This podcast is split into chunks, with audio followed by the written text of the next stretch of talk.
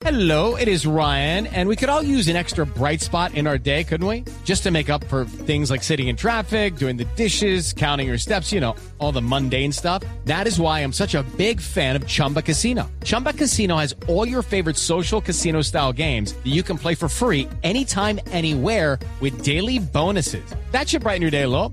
Actually, a lot. So sign up now at chumbacasino.com. That's chumbacasino.com. No purchase necessary. BGW. Void were prohibited by law. See terms and conditions. 18 plus.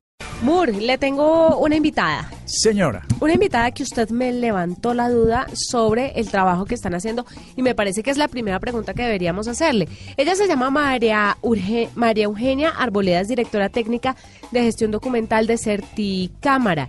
Y resulta que Certicámara digitalizará material fílmico de Colombia con hasta 30 años de antigüedad.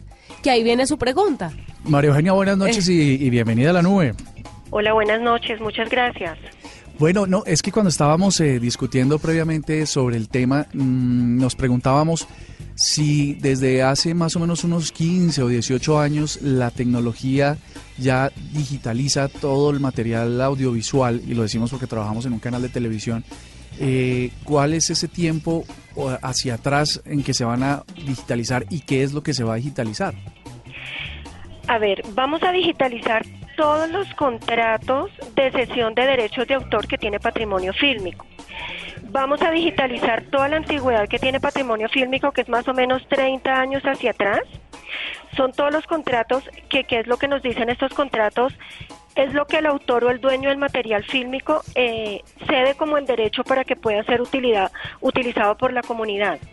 Ah, esto es más o menos entonces, si yo tomé unas, un- hice un video hace 15 años y les hice un contrato con Caracol Televisión para el uso de esas imágenes, la digitalización es tanto del documento por el alcance de los derechos como el material, que si ya está disponible, las personas lo pueden usar con esas restricciones. De acuerdo, es que al tener digitalizados los derechos o los contratos de derechos de autor, vamos a saber cuál es el material o cuál es el pedazo de ese material al que el usuario puede acceder.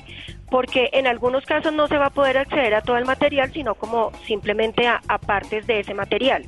Con la digitalización de este contrato lo que vamos a hacer es poder tener la claridad y la certeza de a qué parte de ese material fílmico es que podemos acceder o que puede acceder, digamos, el público en general, que es lo que va a estar a través de una tienda virtual que, so- que es lo que tiene proyectado patrimonio fílmico. Pero ¿qué tipo de material y cuánto material van a tener? O sea, la gente que va a poder ir a buscar ahora de manera digital. A ver, en este momento nosotros vamos a digitalizar más o menos 52 mil, 53 mil folios. Los vamos a digitalizar con fines probatorios. Cuando te hablo de folios, quiere decir todo el material de contratos de derechos, de cesión de derechos de autor, que es lo que Patrimonio Fílmico va a poder acceder para poder llegar en un momento a poner en su tienda virtual lo que lo que el usuario puede requerir en algún momento de material. Te hablo de material, eh, todo tipo de material fílmico, películas, eh, videos, fotos, noticias, digamos, mm, textos, todo este tipo de material que tiene patrimonio fílmico que claramente pues en algunos y dependiendo de, de los derechos de autor y del contrato que se tenga con este autor, esa será la parte que podrá que podrá adquirir el usuario.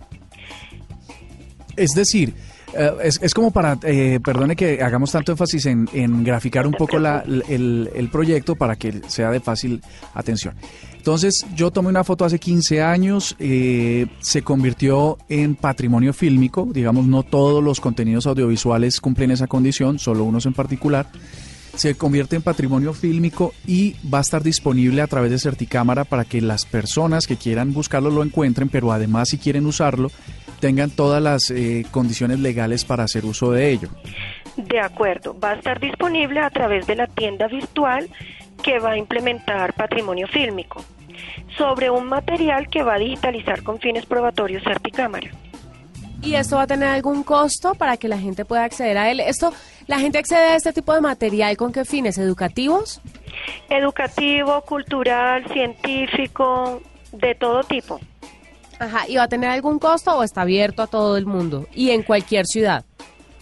En cualquier ciudad, no sé en este momento la verdad qué costo va a tener, no sabemos todavía si va a tener algún costo y cuál va a ser ese costo, pues porque esto está como todavía en el proyecto.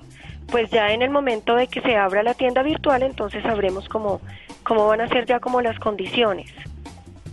Bueno, eso está chévere, Juanita, porque en últimas lo que le falta a, en la era digital al Internet es que la gente respete, pague, eh, sepa y conozca los derechos de los contenidos porque tienen, alguien los creó, alguien los hizo alguna vez Sí. y tiene derecho a que se respete no solo los créditos, sino la explotación de su obra. Sabe que también eh, me viene un poco a la mente cuando uno está en la universidad que, por ejemplo, en la biblioteca no le dejan fotocopiar todo el libro, sino que son determinadas páginas. Ajá. De tal a tal, porque si no, entonces hay un problema con los derechos de autor. Pues ahora to- entra todo este juego también, pero de manera digital, que me parece muy interesante. Pues María Eugenia, muchísimas gracias por estar con nosotros y esperamos que cuando tengan la información del costo, si es que lo va a ver, nos cuente para las personas interesadas estar atentas al tema. Claro que sí, por supuesto, así será. Muchísimas gracias a ustedes por la invitación.